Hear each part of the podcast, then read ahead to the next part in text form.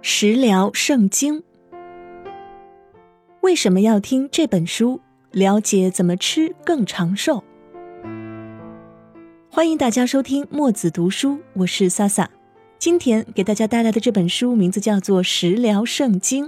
那么食疗呢，在现代生活当中，大家已经是越来越注重的一件事情了。人们的生活条件越来越好，医疗技术也越来越高，但是各种各样的慢性病。仍然在困扰着不少人。在美国，包括心脏病、癌症、糖尿病、高血压等等十五种疾病，每年会夺去一百六十万人的生命。而在我国呢，慢性病已经成为了人群的主要死亡原因。高血压、糖尿病的发病率逐年上升，超重、高血脂也带来了心血管疾病的隐患。生了病怎么办呢？相信很多人的第一反应就是去医院，医生一开就是好几种药，就这样慢慢吃成了药罐子，病情能不能好转还不一定呢。实际上，大多数医生善于治疗急性病，却不懂得预防慢性病。与其等到病发才亡羊补牢，为何不提前预防呢？你问我怎么预防，关键的就在于饮食。说起健康饮食，它应该是不少现代人追求的东西。饮食不仅会影响我们的身材，更对健康产生深远的影响。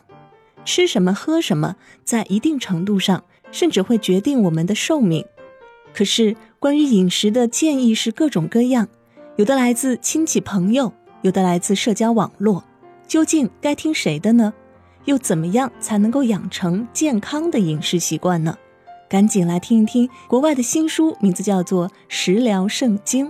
这里面说的饮食方法呢，都是经过科学验证的。作者从水果、蔬菜、谷物、坚果、香料等等几类植物性食物出发，教我们如何吃出健康。当然了，健康的饮食不代表整天吃水煮青菜，它一样是可以有滋有味的。相信听完这本书，大家至少会明白下面几个问题。第一，为什么黑莓比苹果健康十倍呢？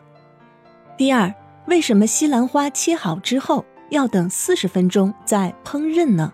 第三，为什么牛至液的作用不仅仅是调味呢？下载墨子学堂 APP，回复邀请码六六六，更多惊喜等着您。